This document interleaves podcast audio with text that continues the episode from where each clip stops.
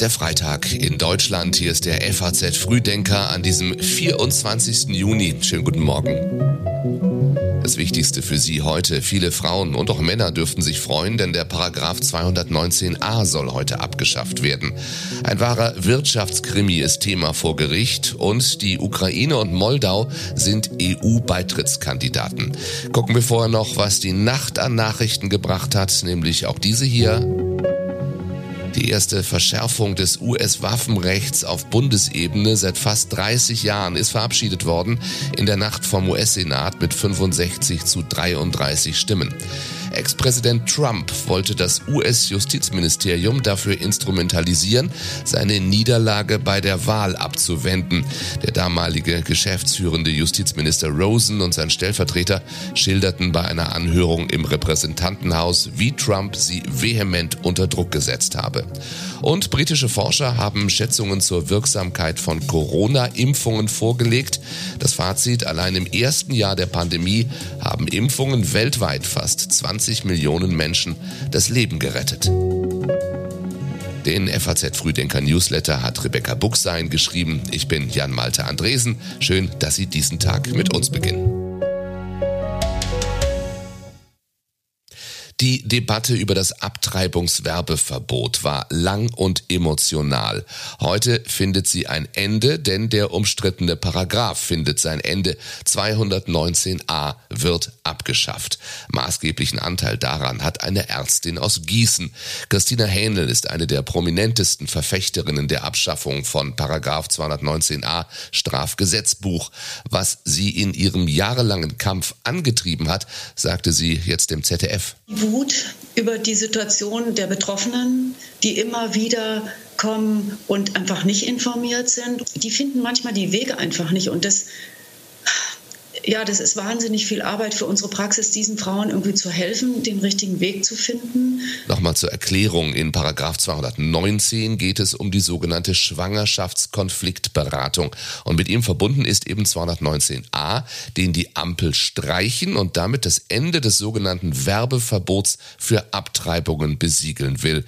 Das hatte Bundesjustizminister Marco Buschmann schon kurz nach seinem Amtsantritt Ende vergangenen Jahres angekündigt. Wir wollen natürlich auch nicht, dass Ärzte dafür werben, dieses bei, ne? äh, bei der Abtreibung. Mhm. Das hat nur dazu geführt, dass gerade diejenigen, die fachlich qualifiziert sind, Frauen in einer Notsituation zu beraten, auch im Netz oder auch Informationen zur Verfügung stellen, das nicht dürfen, weil sie sonst mit Ermittlungsverfahren rechnen müssen.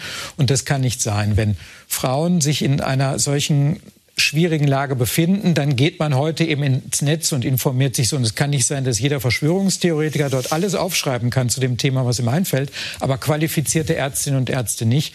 Deshalb ist das das erste Gesetz, das ich in Auftrag gegeben habe. Heute soll der Bundestag darüber entscheiden, dass der Paragraph gestrichen wird. Es dürfte dafür eine Mehrheit geben und Christina Hähnel, die Ärztin, wird sich das selbst von der Besuchertribüne im Bundestag nachher anschauen. Es gibt so eine gewisse Vorfreude auf diesen Moment, weil ich denke, ja, das ist ein ganz wichtiger Schritt in Richtung ähm, Informationsfreiheit und ja, Demokratie. Es war ein zähes Ringen in Brüssel, bis der EU-Gipfel das von Kiew ersehnte Ja zum EU-Beitritt aussendet, dauert es einige Stunden. Dann bekommt sie aber den Kandidatenstatus, genauso wie Moldau.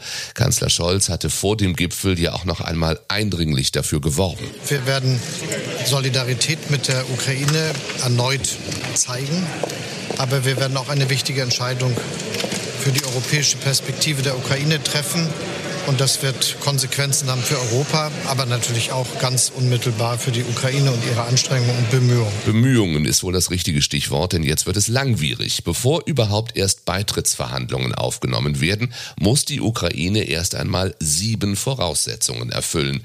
Da geht es unter anderem um das Auswahlverfahren ukrainischer Verfassungsrichter und um eine stärkere Korruptionsbekämpfung. Auch fordert die EU-Kommission, dass Standards im Kampf gegen Geldwäsche eingehalten werden und ein Gesetz gegen den übermäßigen Einfluss von Oligarchen umgesetzt wird. Georgien übrigens wurde der Status in Aussicht gestellt, sobald das Land bestimmte Reformen erfüllt hat.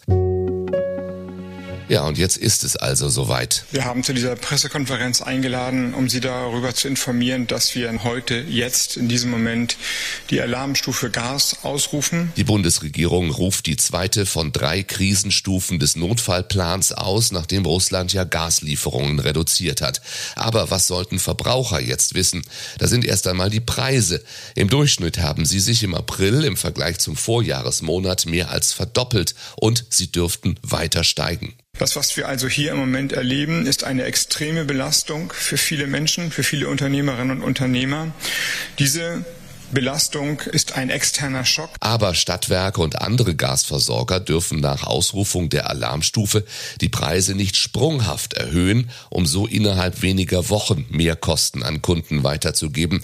Das dürften sie nur, wenn ihnen ein Preisanpassungsrecht nach dem Energiesicherungsgesetz ermöglicht wurde, wovon die Bundesregierung aber bisher keinen Gebrauch macht. Sie will vorher weitere Entlastungen auf den Weg bringen. Gas ist von nun an ein knappes Gut in Deutschland, sagt Wirtschaftsminister Habeck und mahnte Firmen und Verbraucher, Gas zu sparen und Heizungsanlagen warten zu lassen. Dadurch seien Einsparungen von 15 Prozent möglich. Die Versorgung sei aber gewährleistet. Wer plante den Säureangriff auf einen Top-Manager? Zwei Unbekannte überschütten den damaligen Energy-Finanzvorstand Bernhard Günther vor vier Jahren in der Nähe seines Wohnhauses mit Schwefelsäure. Die Tat beschäftigt von heute an das Wuppertaler Landgericht. Einen Tatverdächtigen gibt es tatsächlich erst seit diesem Januar. Eine DNA-Spur führte zur Festnahme eines Manns aus Belgien, 42 Jahre alt, und ihm drohen im Falle einer Verurteilung jetzt zwischen drei und 15 Jahren Haft wegen absichtlicher schwerer Körperverletzung. Offen ist, wer der Auftraggeber für diesen Anschlag war. Alle Ermittlungen gegen frühere Verdächtige sind laut der Wuppertaler Staatsanwaltschaft eingestellt worden. Günther, der inzwischen Finanzvorstand des finnischen Energieversorgers Fortum ist, vermutet ihn im beruflichen Umfeld. Er habe einen konkreten Verdacht, er werde aber keine Namen nennen. Nur kurz nach dem Angriff war bekannt geworden, dass die RWE-Tochter Energy zerschlagen und Teile vom Konkurrenten E.ON übernommen werden sollte. Das Gericht hat bis Ende August jetzt acht Verhandlungstage angesetzt. Ja, und dann ist da immer noch Corona. Wir sind vor einem sehr schweren Herbst, sagt Bundesgesundheitsminister Lauterbach nach dem Treffen mit den Länderministern in Magdeburg, die bald nochmal reden müssen.